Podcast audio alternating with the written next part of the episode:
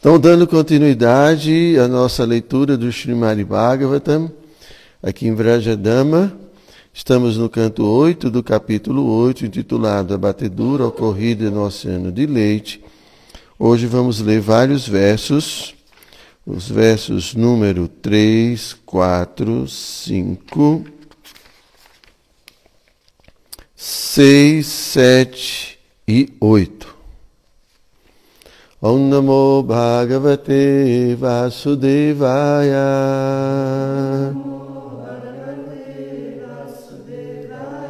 Om Namo Bhagavate Vasudevaya.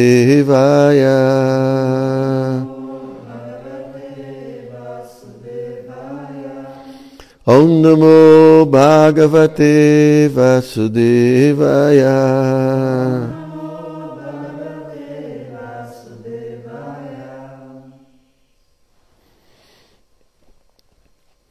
Então, verso 3, começando, Tata Uchai Shravanama Hayobhuk Chandra Panduraha Tasmin Bali Spriham Chakre Nedadishvara Shikshaya.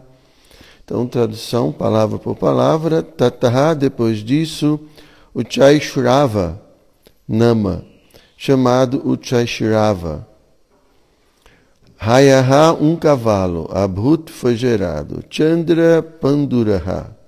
Sendo tão branco como a lua. Tasmin dele, Bali. Maharaja Bali. Spriham Chakre desejou apossar-se. Na não. Indra, o rei dos semideuses. Ishvara Shikshaya. Pelo conselho anterior do Senhor. Então vamos para a tradução que foi dada foi dada por sua divina graça, Srila Prabhupada. Em seguida, um cavalo chamado Uchaishrava, que era tão branco como a lua, foi gerado.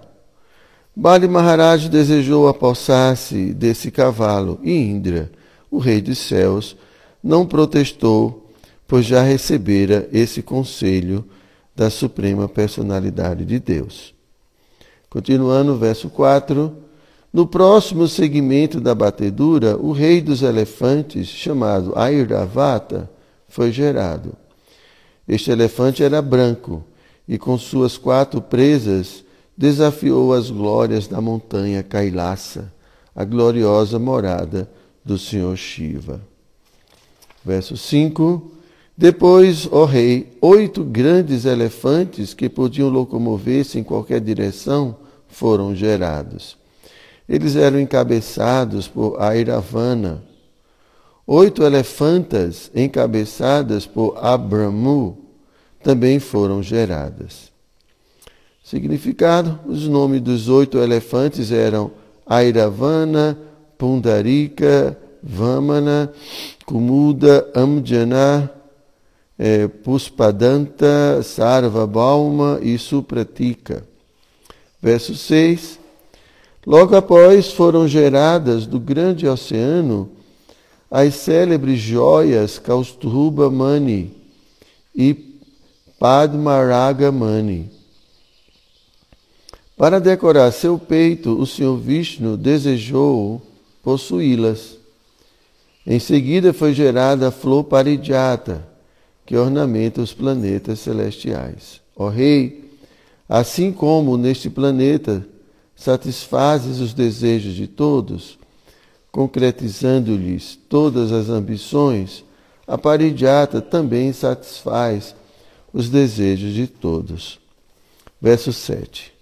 Em seguida apareceram as apsaras.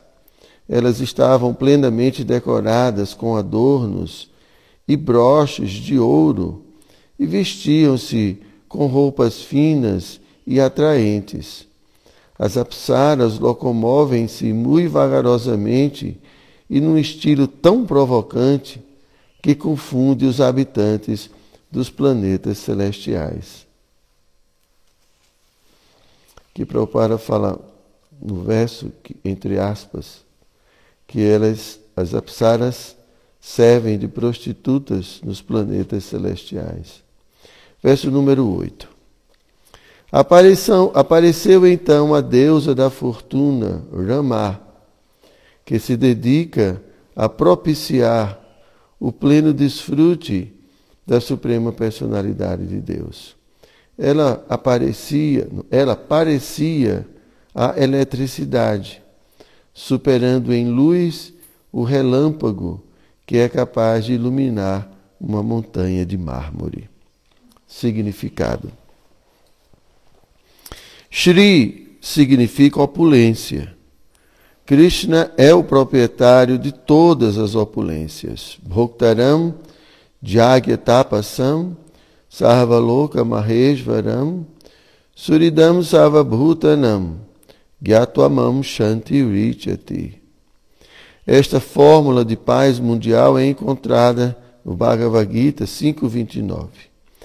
Quando as pessoas reconhecerem que Krishna, o Senhor Supremo, é o desfrutador supremo, o proprietário supremo e o amigo mais íntimo e bem-querente de todas as entidades vivas, a paz e prosperidade reinarão em todo o mundo. Infelizmente, as almas condicionadas, sendo colocadas em ilusão pela energia externa do Senhor, querem lutar entre si, portanto, não há paz. O primeiro pré-requisito para a paz é que toda a riqueza apresentada por Shri a deusa da fortuna, seja oferecida à suprema personalidade de Deus. A pessoa deve abandonar o falso conceito de que ela possui algo neste mundo e então oferecer tudo a Krishna. Este é o ensinamento do movimento da consciência de Krishna. Om Gyanatimirandasya Gyanam Jana Shalakya Chakshu Militam Jena Tasmai Shri Gurave Namaha Shri Chaitanya Manobhistam Staptam Jena Bhutale Swayam Rupa Kadama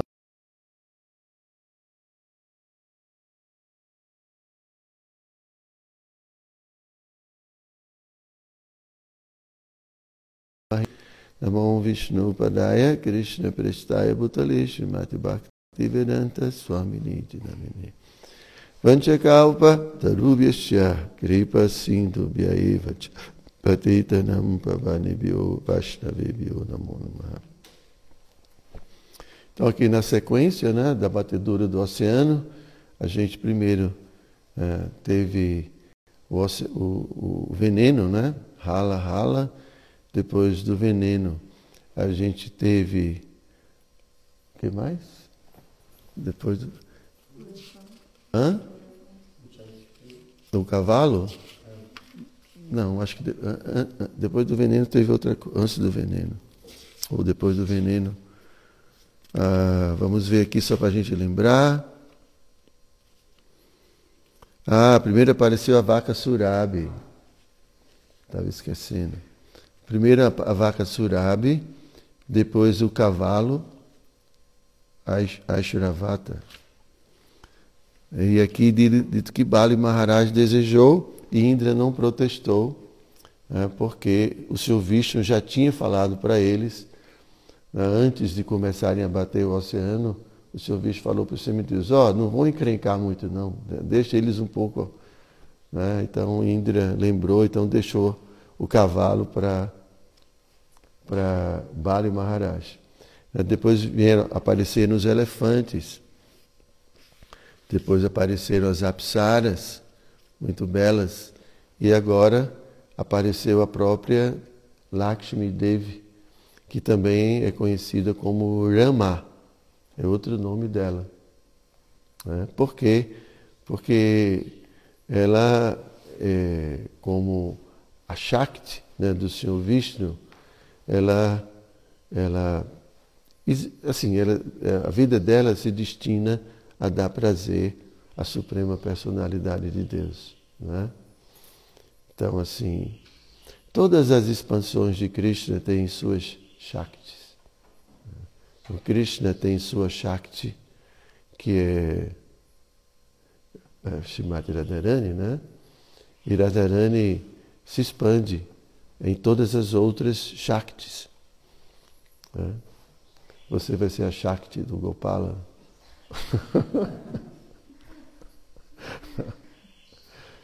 Bom, é tão séria. Por que você não está prestando atenção?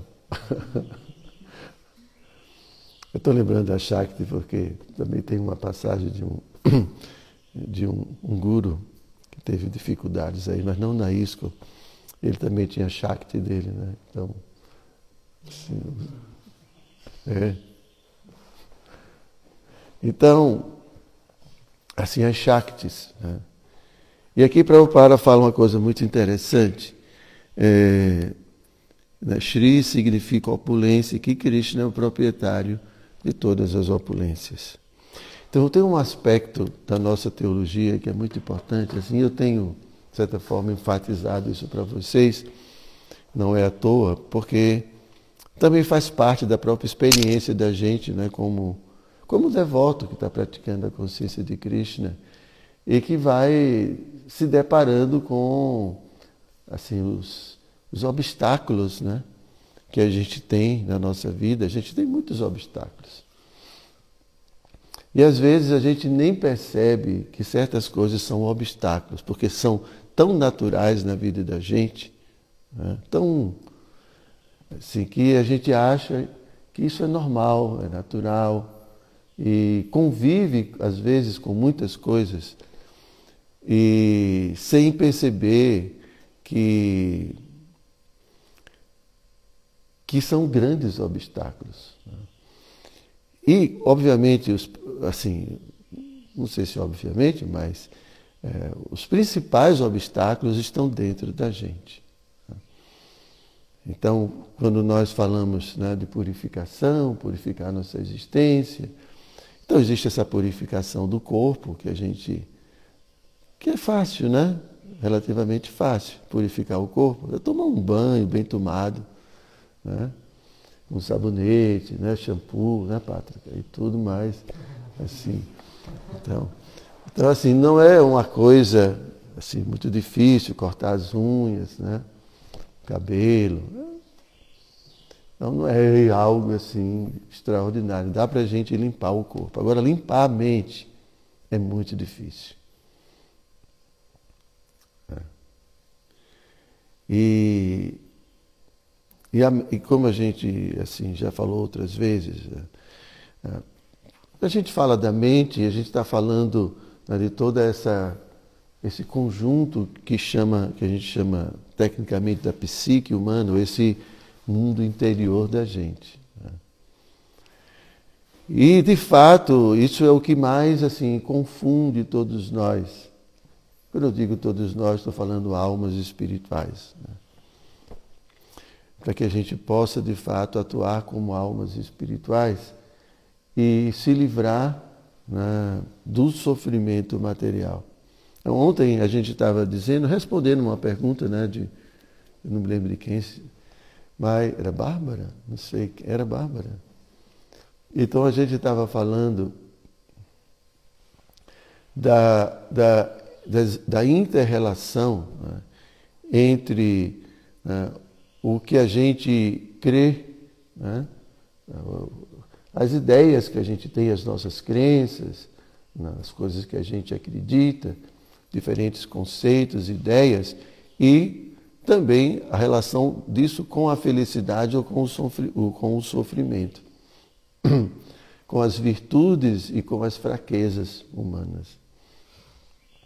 E aqui Prabhupada está citando um verso muito famoso, que inclusive eu citei esse verso, e, exemplifiquei nesse verso, né, coincidentemente. Né. Prabhupada fala muito desse verso da Bhagavad Gita, que é o último verso do capítulo 4, se não me engano, capítulo é, 5, 29, né, que Prabhupada fala que é a fórmula da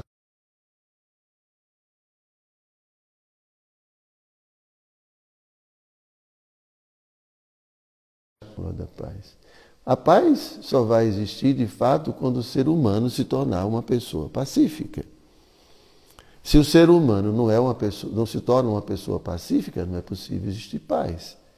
Então significa que o ser humano ele tem que se transformar.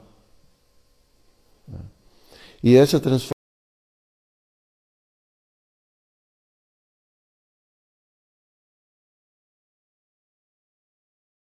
transformação ela acontece é, no momento em que o ser humano começa a compreender de fato e de verdade. Estou falando isso porque na aula do da TV pô, né, que a gente deu agora há poucos dias, Prabhupada ele falava, usou essa expressão, né? Conhecer Krishna de verdade e de fato. Eu achei interessante ele falar assim dessa forma, né, porque ah, ah, a gente pode conhecer Krishna, né, mas como eu tenho dito outros dias, é, a que, a que ponto nós realmente, realmente conhecemos assim Krishna? Até que ponto? É? Ou a gente poderia usar outra expressão. Será que a gente tem realmente fé em Krishna? Ou fé, né? Usar essa palavra, né? fé de que ele realmente é a pessoa suprema ele é o Bhoktaram, né, o desfrutador né, de tudo, de todos os sacrifícios. Será que a gente realmente acredita nisso? Ou simplesmente a gente aceita, porque está aqui, alguém disse para mim, mas né, até que ponto isso realmente faz parte da minha da compreensão que eu tenho acerca do Supremo e assim. Em outras palavras, até que ponto isso realmente mudou a minha meu mundo interior, a tal ponto que isso é, interfere no meu comportamento. Porque tem certas coisas, certos conhecimentos que quando chega a nós, né, pode causar uma mudança muito grande. Não é? Então, tem certas coisas que chegam à nossa vida, e a gente pode dizer não só conhecimento espiritual, mesmo no mundo. Né? Se de repente eu tomo conhecimento que Pátraca é um passante, descubro que ele quando vai para Gravatar, ele faz umas coisas estranhas. Aí, né, o que, que vai acontecer? Né? O fato de conhecer isso pode ser que mude minha atitude em relação a você. Né? Então eu vou mudar o meu comportamento. Então, em vez de ficar pegando nos seus pés, eu vou ter mais cuidado. Eu não vou ficar mais pegando nos seus pés. Porque eu entendo que, que é um lugar perigoso de ficar pegando. Né? Então, o, então, então a ideia é de que o, o, o, determinado conhecimento pode nos levar a mudar nossa atitude.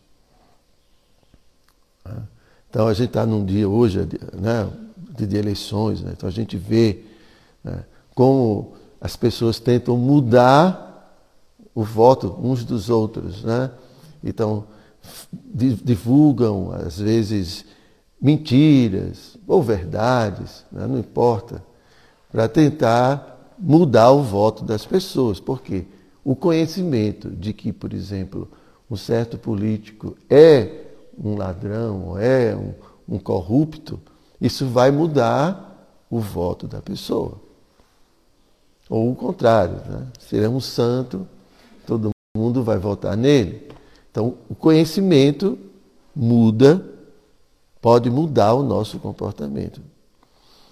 Da mesma forma, como é que esse conhecimento que aqui Prabhupada está falando, que Krishna diz na Bhagavad Gita sobre ele mesmo, por que, que esse conhecimento ainda não nos tornou, se é que não nos tornou ainda, né, pessoas pacíficas?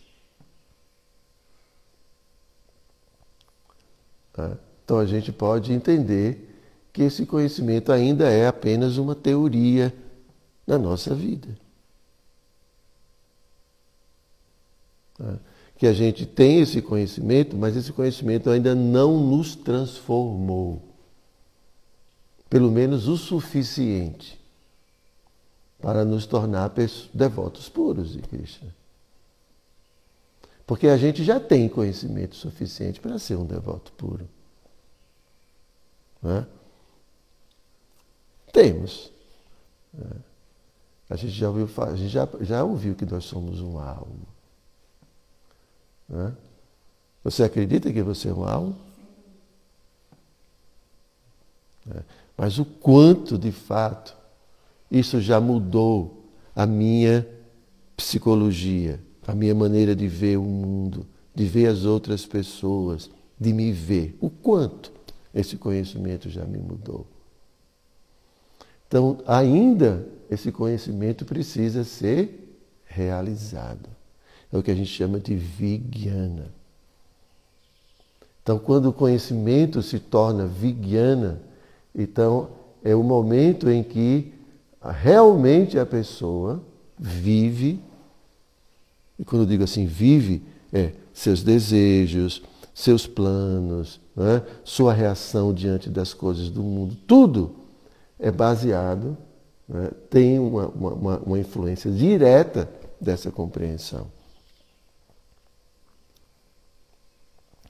Então, meu mestre espiritual fala: quando o conhecimento e, vamos dizer, esse mundo interno, eles vão se aproximando e se tornam uma coisa só, então a gente alcança a perfeição. Quando o conhecimento espiritual. Né? Então, o que é o conhecimento? conhecimento espiritual. Eu sou uma alma, existe a pessoa suprema, eu sou um servo da pessoa suprema. Né? E eu existo para dar prazer à pessoa suprema. A gente sabe tudo isso. Né? Mas o quanto esse conhecimento realmente me tornou um servo de Krishna, uma pessoa dedicada a dar prazer a Krishna. Então há uma distância muito grande entre a minha atitude interna, minha motivação né, e os fatos, né, o conhecimento que eu obtive. Né. Então, aqui Prabhupada está falando nesse verso, né? Bhoktaram que Krishna, eu vou ir diretamente aqui para o significado, Prabhupada fala, quando as pessoas, papai usa aqui a palavra reconhecerem. Conhecer e reconhecer. Né? É uma atitude jamais. Mas é como eu estou dizendo a vocês, né? quando a gente realmente reconhecer que Krishna, o Senhor Supremo, é o desfrutador supremo, qual seria a consequência disso? Se a gente entender mesmo isso ele. Eu tenho que fazer, eu tenho que fazer tudo para o prazer dele. Não sou eu o desfrutador, o desfrutador é ele. Então, ele, a gente faz tudo para ele. Então, uma pessoa que entende mesmo isso, dedica a sua vida ao prazer de Cristo. Não tem. Né? Então, é, depois é, Prabhupada continua. Que ele é o proprietário supremo. Então qual é a conclusão? Por que, que Prabhupada fala que a gente tem que dar tudo para Krishna? Porque ele já compreendeu que Krishna é o proprietário de tudo. Então, naturalmente, ele vai dizer isso. Né? Mas a gente vai ficar pensando, poxa, né? isso é demais. E vai ficar, dizer, alguém dentro da gente vai ficar dizendo isso. Hã? A gente questiona tudo isso. A gente não aceita. Bom, desculpa dizer assim, a gente, né? Então, algo dentro né, você de mim não aceita isso. E por fim, que Krishna é o bem-querente, quer dizer, que ele quer o bem de todo mundo. Se ele é o bem-querente, significa que ele, absolutamente tudo que ele faz é auspicioso para a vida de uma alma, mesmo que a gente não entenda. Mesmo que isso venha na forma, por exemplo, de sofrimento, que venha na forma de dificuldade. Né? Então, é, assim, em essência, nós estamos aqui tendo informações acerca das características das qualidades dessa pessoa suprema. E quanto mais a gente tiver consciência disso, quanto mais a gente puder reconhecer a pessoa suprema e todos esses seus atributos, mais né, eu vou, é, é, assim, mais eu vou combatendo a, as minhas fraquezas. Porque as minhas fraquezas, né, inveja, luxúria, cobiça, medo, todas essas coisas nascem né, da ignorância. Primeiro, nós desconhecemos a pessoa suprema, não reconhecemos a pessoa suprema e concomitantemente a gente aceita a cultura material. Então agora, em vez, em vez de estarmos aceitando e vivendo sobre essa consciência de Krishna, de quem é Krishna, a gente está vivendo sobre a consciência de que sou um corpo material. E qual é a consequência disso? Medo de morrer. Porque quem está identificado com o corpo vai ter medo. Medo, é, possessividade. Né? É, porque a gente vê todos esses conflitos no mundo. É o quê? Posse, poder, né? desejo de desfrutar, e assim por diante. Né? E, então a gente pode assim imaginar, e se vocês quiserem depois, vocês podem fazer suas reflexões sobre é, as diversas consequências que o conceito corpóreo, que é um conceito equivocado de vida, né? o quanto isso provoca na gente tanto sofrimento. e desdobramentos, violência, crime, tudo. Medo, ódio, né? egoísmo, vaidade, orgulho, tudo nasce da ignorância do conceito corpóreo de vida. E se nós ainda estamos vivendo dessa forma, né, ainda identificados com tudo isso, é porque a gente ainda não realizou. A gente não tem vigyana.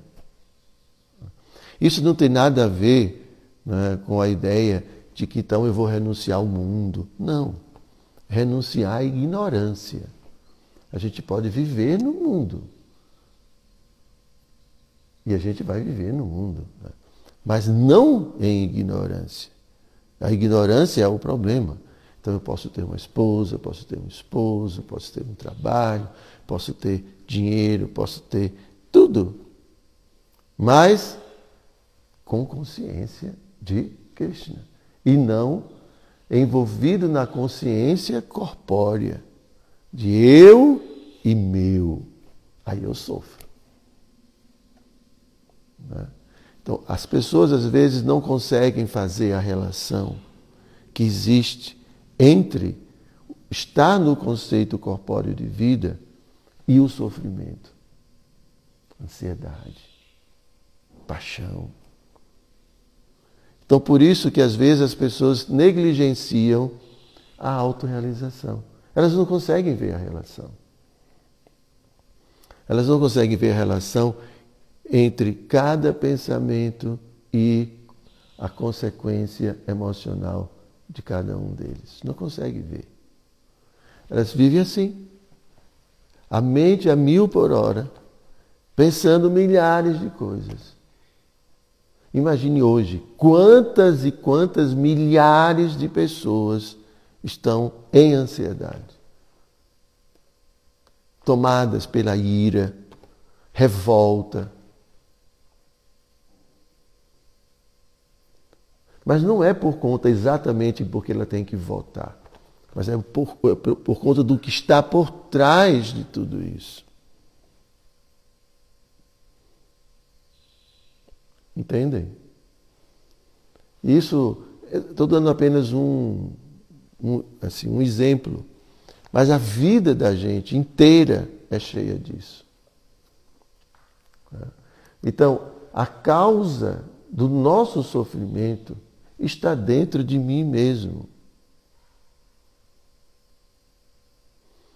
Né? Quando digo dentro de mim, faz parte da inteligência, faz parte do ego, faz parte da mente, faz parte de, de, dessa cobertura que a alma recebeu.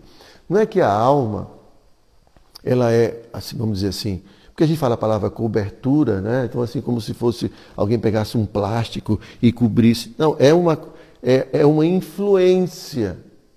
O corpo, sim, né? É, tem essa, essa, essa, cobertura física densa, né? que tem a sua importância, mas a cobertura sutil, ela é como que permeia a própria alma. Porque a alma, ela começa a pensar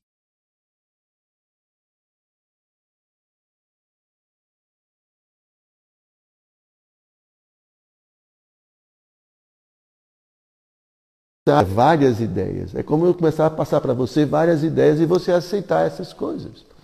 Pátrica, você é incrível. Pátrica, você é maravilhoso. Pátrica, você é a pessoa mais bela do mundo. E você está tá aceitando tudo isso. Para não falar outras coisas, porque eu sou muito, às vezes,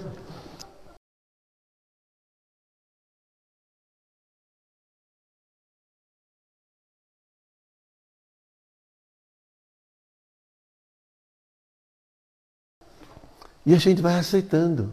Então isso começa a fazer parte da minha vida. De que forma? Vou começar a ficar vaidoso, vou começar a ficar desfilando, porque eu sou a pessoa mais bonita do mundo. Então vou ficar crente, né? E às vezes os pais fazem isso com os filhos, né? Tenham cuidado, né? Meu filho, você é tão lindo. É para para falar que tem uma mãe que, que uma mãe que colocou o, o nome do, do, do menino era, era cego. Parece que era Padre Malotia, né? Olhos e Lótus.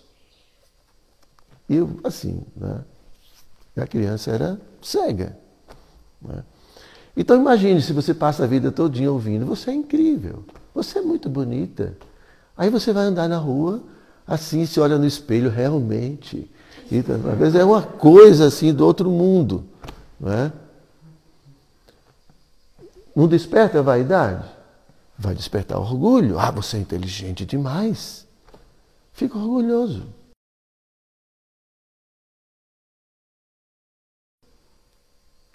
que só faz parte da sua cabeça, porque o mundo inteiro acha você horrível.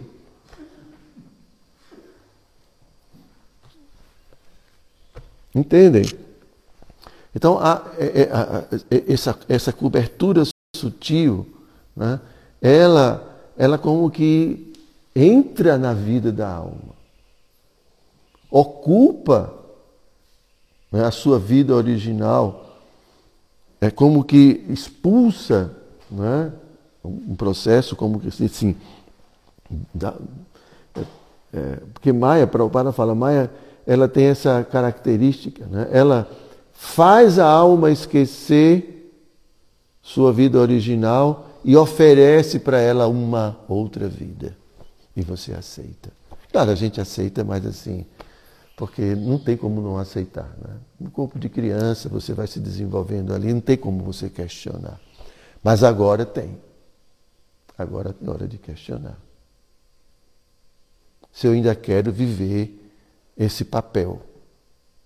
Tudo bem, a gente pode dizer, não, eu não quero isso. Como é que eu faço? Aí é o processo. Né? Krishna fala na Bhagavad Gita para Juna, cultivo de desapego e prática constante. Porque a gente fala, como é que eu vou controlar essa mente? Para mim é impossível. E controlar a mente, gente, não é só. É, controlar a mente é todo esse processo. Está é, é, no Yoga Sutra, né, Patanjali fala né, é, de que yoga é, ah, assim, é, é mais ou menos essa ideia, né, de não aceitar as produções mentais. As... a mente é muito né, criativa. Né? E está sempre desviando a alma. Por muitas, de muitas formas, sempre a mente está desviando a alma do seu eixo. Com tantas coisas. Né? Então não é que a gente vai ficar cego às coisas, a gente vai ver. Só que o que a gente vê não nos afeta no sentido que nos tira do eixo de consciência, de autoconsciência. As coisas vão acontecer. O corpo vai estar ali. Ah, estou com a garganta hoje. Aí você é a alma. Ah, estou com a garganta. Mas a alma não está com a garganta, é o corpo que está com a garganta. Mas a gente se identifica com o corpo e sofre junto com o corpo. E acabei, né, parece que é uma nuvem densa, pesada assim na minha vida. E a gente não é assim. Estou dando só um pequeno exemplo, né? Mas qualquer coisa, qualquer assunto, né? E a alma fica tão identificada, e se for baixo astral mesmo o assunto, reina um baixo astral mesmo, você fica sugado completamente. Isso é a mente. E a alma pode se identificar ou não com isso.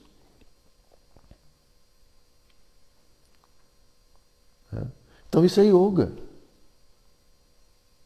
Yoga é se libertar né, de toda essa cobertura, essas diversas infinitas coberturas. Infinitas coberturas, assim. É, é, é, é, influências, infinitas influências da mente. E se manter fixo. Né? Então, é, eu estava falando, né? Bom, por que, que a gente não compreende ou reconhece Krishna como Bhoktaram, como é, o proprietário de tudo, como o bem-querente de tudo, o que é que nos impede? Por que, que a gente não realiza isso? Porque a gente ainda está preso ao conceito corpóreo. A gente ainda não, não também, nós não amadurecemos nossa relação com Krishna, a tal ponto de Krishna se revelar de Krishna e mostrar sua, sua verdadeira posição, porque isso é dádiva de Krishna. Então, o processo de Bhakti envolve tudo isso. Né? São muitas frentes de trabalho, não é só uma coisa. Então, não, não basta só vir num programa espiritual. Devoto tem que ser um yogi. O yogi é sempre atento. O yogi ele está buscando o estado de conexão constante com Krishna. Não é só no programa espiritual. Eu já falei isso, né? falando isso, mas não é porque estou falando, é para o Pali que fala. Os, os mestres acharyas é que falam. Né? Rupa Goswami, na essência de todos os conselhos, ele fala que a gente vai cantando Hare Krishna até chegar ao ponto de 24 horas por dia estar pensando em Krishna. Então é a história do banho do elefante, né? O elefante toma banho e depois se suja, não vai ficar limpo nunca. É. Então a gente tem que saber fechar porta, as portas. O ponto é que nós estamos convivendo há tanto tempo nesse mundo, nesse corpo. É, Para a gente é tão natural certas coisas, mas a gente não percebe que essas coisas são justamente elas que estão me criando mais ilusões, estão criando mais ignorância, estão criando os problemas da nossa vida. Por isso que Krishna fala, prática constante e cultivo de desapego. Porque são os apegos à matéria, os apegos às minhas crenças, os meus desejos, a tudo isso, esses apegos que nos mantêm presos no conceito corpóreo. Consequentemente, aceitando as propostas da mente, né? vivendo toda essa, essa loucura da mente. Né? Um dia uma coisa, outro dia outra coisa, um dia amanhece assim, outro dia amanhece daquele jeito, e cada dia de acordo com a, a mente. A gente vive de acordo com a dança da mente.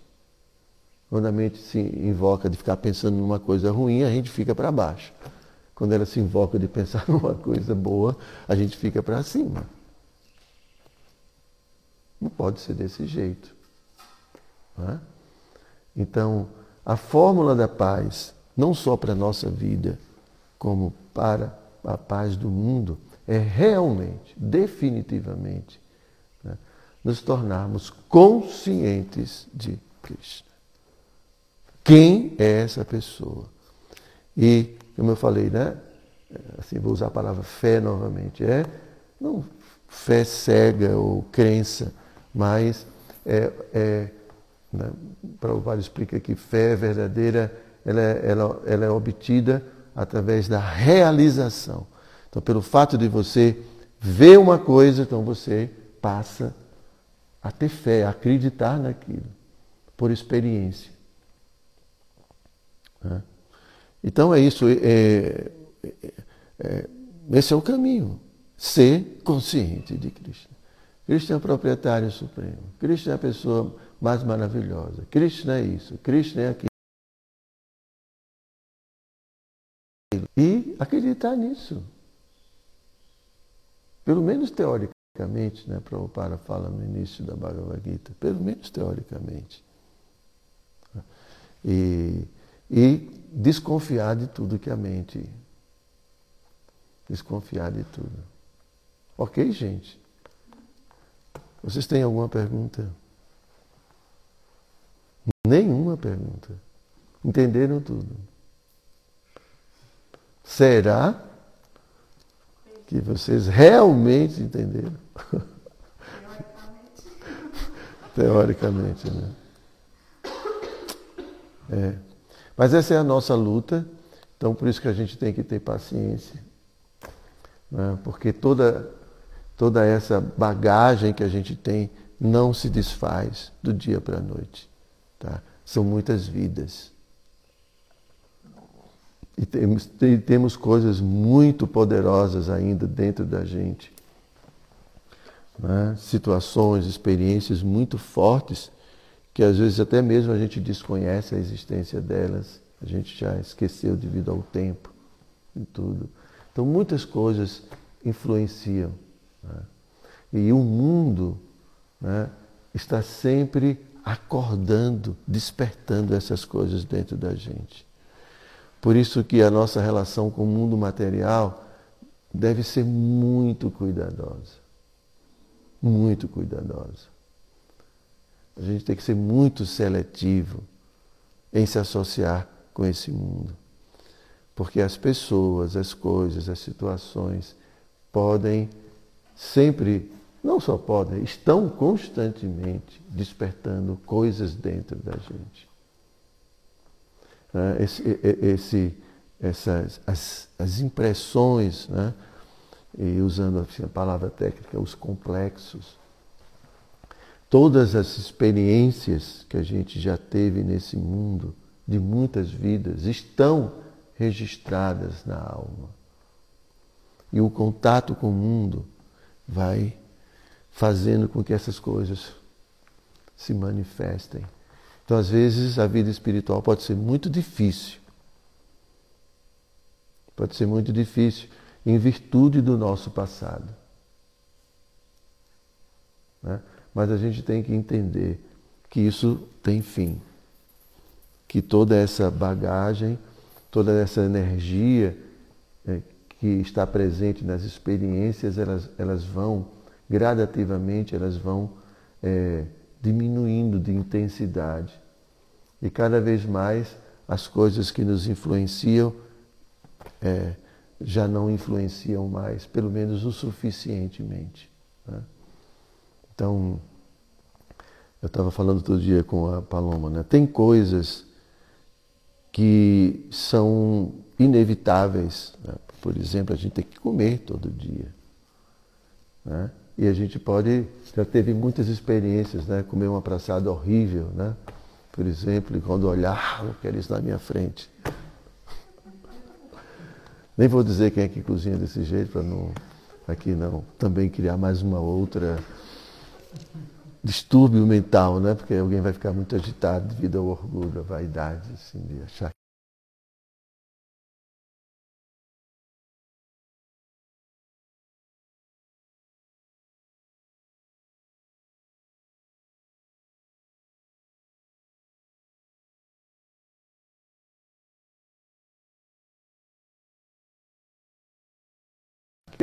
a gente não pode ter né, preconceito, né?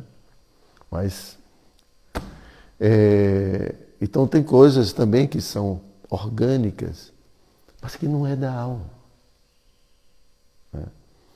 E essas coisas orgânicas também né, trazem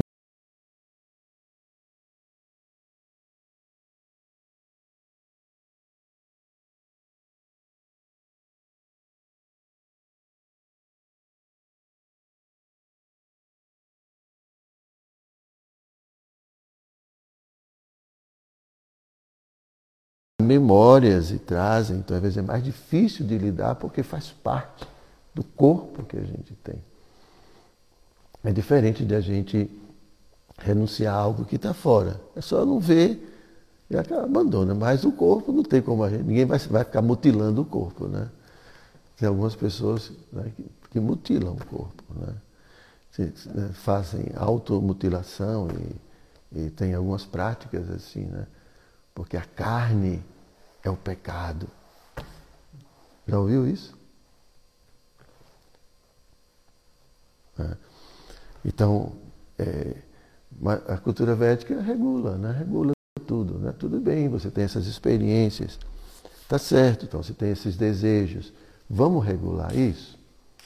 Mas o ponto como a gente sempre fala para as pessoas, né? só para a gente concluir, porque isso é uma coisa muito importante, né? que a cultura védica regula, mas ao mesmo tempo em que a gente regula essas atividades, como por exemplo o desejo sexual né, e outras coisas, paralelo a isso, tem uma vida espiritual muito séria. Porque não é só regular. Né? A gente tem que se apropriar dessa realidade espiritual. A gente tem que se aproximar de Krishna. Né? Porque essa, essa aproximação vai causar a verdadeira mudança, que é a mudança da ignorância para o conhecimento, da escuridão para a luz. Então, a gente regula para não se destruir. Entendeu? Mas isso não é suficiente. A gente precisa tratar a raiz do problema. E a raiz do problema é a ignorância. Tá? Então a gente regula, uma vez que a gente já está tão envolvido, a gente precisa regular isso. Disciplinar. Não se destruir com essas coisas. Né? Mas, paralelo, a gente tem que ter uma vida espiritual né? é, adequada. É a prática constante, a prática constante do processo. Né? E o cultivo de desapego é regular. Vou regular. A gente está começando a cultivar. Ah, eu quero, eu quero, eu quero comer, eu quero isso, eu quero. Não. Vai comer só apressada. Ah, eu quero não sei quantas mulheres, não sei quantos homens, não aguento. Tudo bem, tem uma só ou um só. E regule sua luxúria. E prática constante. Tome o remédio. Então, esse é o processo. Cada um tem a sua bagagem. Né? Tem pessoas que têm, talvez tenham, talvez eh, terão mais dificuldades do que outros, por conta, né? quanto mais você se sujar, mais difícil vai ser limpar. Né? Quanto menos, menos trabalho, obviamente. Então, isso é muito de cada indivíduo, muito particular. Ok? É isso mesmo? Então, Grantaraja Srimad Bhagavatam Ki Jai.